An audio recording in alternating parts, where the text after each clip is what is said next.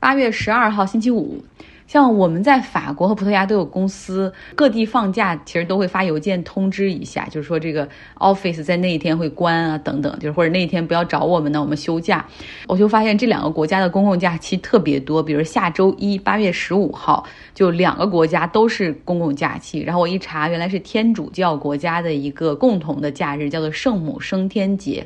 然后我又一查，马上要去的韩国八月十五号也是一个他们的公共假期，是光复节。这天是为了纪念一九四五年八月十五号第二次世界大战对于日本战争的一个胜利的纪念日，其实就意味着日本结束在朝鲜半岛的一个殖民统治。那三年后的。那个一九四八年的八月十五号那一天，大韩民国政府正式成立哈，所以这一天自然是一个公共假期。和我们中国工厂喜欢在春节期间给大家放两周或者是一个月的长假一样，像韩国实际上它是有很多的造船厂、呃钢铁厂这种重工业的这种工厂类的公司，他们喜欢在夏天给大家放暑假。像从工厂厂房一直到办公室的这种管理的岗位，都会集体的休息两周左右，所以真是挺好的哈。基本上可以和这个欧洲这边的客户基本上也会有两周或者是四周左右的假期，所以保持这样的一致，同时让这种有有浓重加班文化的这种国家的员工可以有一个休息的时间哈，所以是很很不错的政策。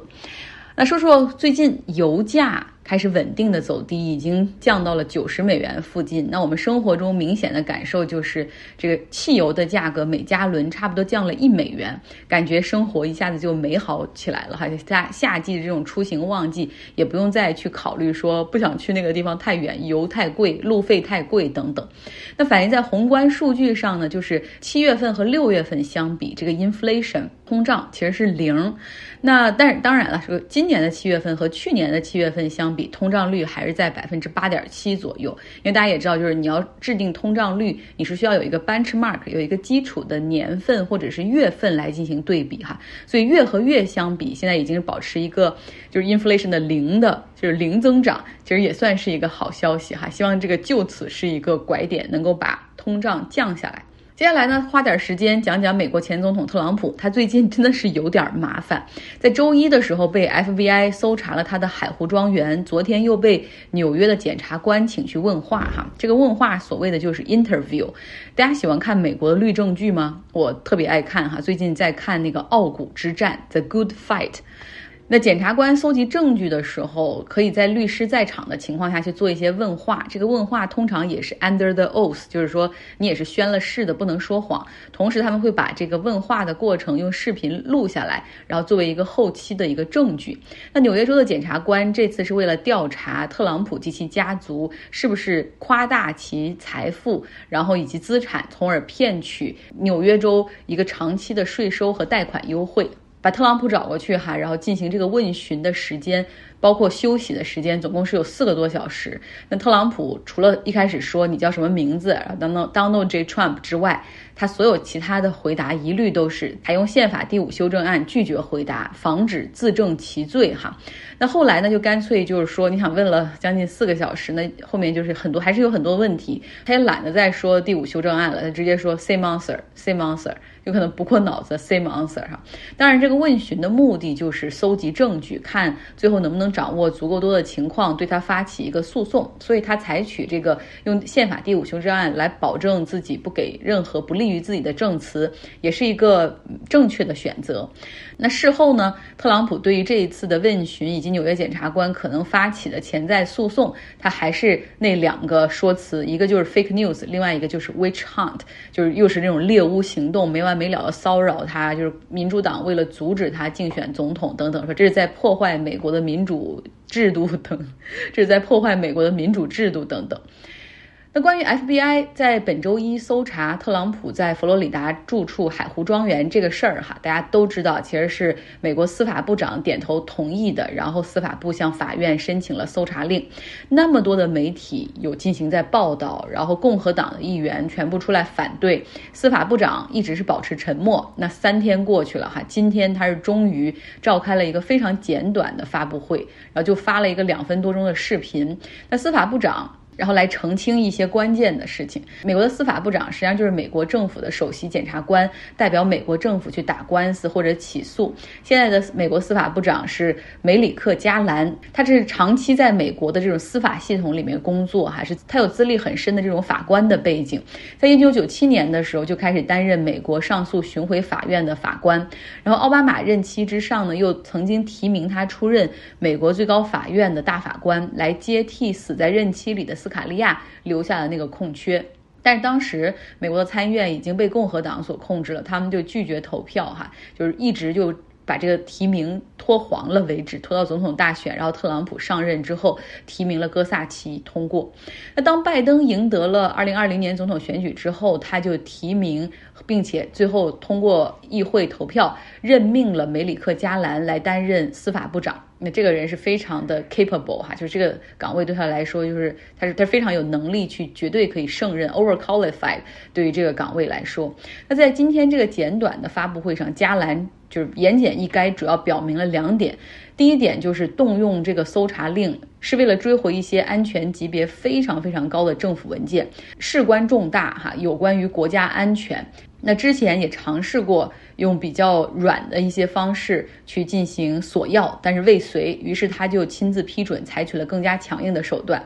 那第二点，他就是想让。大家来意识到这个问题的严重性啊，并不是这个司法部无中生有，或者是对于总统有非常过分的这种要求。他呢，现在司法部正在向法院去申请，要求公开部分从海回庄园追回的这些文件，哪怕是一些标题或者部分内容，就能够让美国公众来了解这个事儿的严重性。所以这两点就是他今天需要澄清的哈。那我们来看这个佛罗里达州的这个法官最后会怎么样去对这个 motion 这个动议进行一个裁决。之前我们也讲了哈，特朗普从白宫卸任之后，是把一些机密文件从华盛顿 D.C. 带到了佛罗里达州他的住处海湖庄园。就首先他是没有遵守那个 Presidential Record Act 有那么一个法案哈，也就是说所有的这个白宫里面的这些文件最后不属于总统的个人财产，而是 government property 政府财产，就不是你个人的，你不能够带走。首先这个你就错了。那后来呢，美国的国家档案馆 National Archives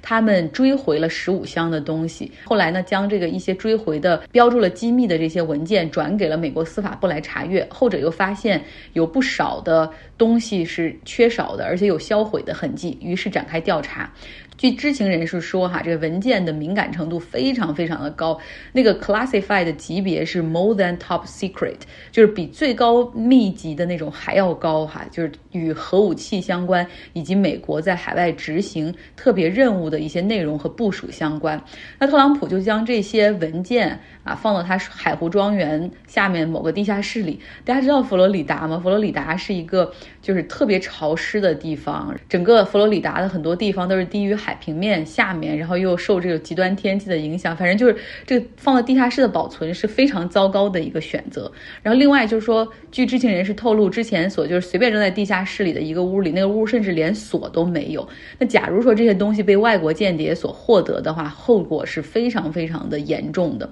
那另外，据媒体所得到的信息，就是这次司法部之所以搞这么一次特别高调的行动，是因为这特朗普圈子内的有一个人向向 FBI 提供了关键的信息，哈，大概就做一个 whistleblower，就这种秘密的吹哨人，就实在看不下去了，这样做太危险了，哈，所以向这个司法部传递了一些信息。那其实实在看不下去的，除了。这种把国家安全放在首位的人之外，还有特朗普的支持者，他们也实在看不下去了。像他们就认为自己的这种偶像啊，前总统就是简直受了奇耻大辱，然后认为必须采取行动来阻止啊这个拜登政府现在对于特朗普的抹黑，然后对他的骚扰。像今天有一名男子哈，他的名字叫做 Ricky Sheffer，他在特朗普创办那个叫。The Truth 社交媒体上，就真相的名叫真相的社交媒体上发表说一些他的真心话哈。他说现在爱国的人都应该去干掉美国 FBI 的探员。他自己也是这个身体力行，穿着防弹衣，持着枪，今天早上就试图进入 FBI 在辛辛那提的办公室，然后结果在进门安检的时候被探员发现。他发现这个事情败露之后，立刻开车逃走哈，也在高速公路上还上演了这种追车大。战。最后呢，他躲在一个公路的休息区里面被州警发现，州警试图劝服他，就交出武器哈，然后接受逮捕。但是他和州警之间发生了枪战，最后他被当场击毙。事后呢，查明他还参与了2021年1月6号暴徒冲击国会山的那个行动，所以目前 FBI 还在查他是否背后还有一个更大的极端的武装组织或者什么相关的行动哈。所以现在就是这美国的情况哈，这就是特朗普和他支持者给美国所造成的正在造成的一些伤害。好了，今天是周五哈，然后这个我们很高兴有 Jessica 给我们录的一个小音频，他有一个很有趣的话题和我们分享。好，我是 Jessica。今天我们说一个最近工作当中，我的工作当中出现频率特别高的一个单词缩写，那就是 KYC。其实我第一次听到 KYC 的时候，我不知道这是什么意思，我只是想，哦哦，那应该是既然他说的这给我说的时候，因为他轻描淡写了，所以我就想，那应该是这个是我的底层逻辑了，那我应该是知道的，只是我不知道 他刚才说的是什么意思。然后等到第二次出现的时候，我就顺口问了一下，我说 QYC 是什么呀？因为最近的话和银行呀、会计啊，就是通话比较多，然后他们频繁的在说到这个这个 KYC，说到什么事情的时候，直接说啊，我们正在进行 KYC，啊，那就是 KYC 的时间比较长。然后 KYC 到底是什么呢？KYC 它的 full name 就是 Know Your Customer，啊，这个意思就是呃了解你的客户。字面意思是这个意思，但是我刚才说的那两个场景，它其实是它背后的意思是，啊，他正在对公司的反洗钱、反恐怖主义，就是融资呀、金融方面的一个，呃，在这里面就是表达这个意思，也就是说银行呀。啊，他说在进行 KYC，就是说对你们公司在进行这种呃反洗钱呃还有这些呃特殊的东西的背景的调查还在进行当中，就是一步，因为他们就是比如每个银行有每个银行的框架嘛，呃，越是银行越是小，然后的话他查的越是谨慎，因为呃其实，在欧洲也是他的银行监管呃也是非常严的，就是你想拿到一张银行的牌照也不是那么容易的，但是如果说你的客户当中有这种呃欺骗、欺诈的这种行为的话，就是罚是罚的特别重的。所以说，银行尤其是呃规模比较小的银行，他们就会对这个 QIC 的步骤查的特别特别的多。反而是大银行的话，因为它的怎么说呢，就是它的承受失败或者说承受罚款能力比较高吧。当然也不能这样说，其实银行对于呃就是呃尤其是境外。就是这种跨境的，啊，对于 KYC 的审核是非常非常严的，所以呢，就是我最近频繁听到的这个单词，也是最近非常让人苦恼的一件事情。今天分享就到这里。多谢 Jessica 又长了一个知识，银行的 KYC 就是 Know Your Customer，要做对你这个客户的一些尽职调查，以防止哈未来会遭到哪个制裁名单的处罚。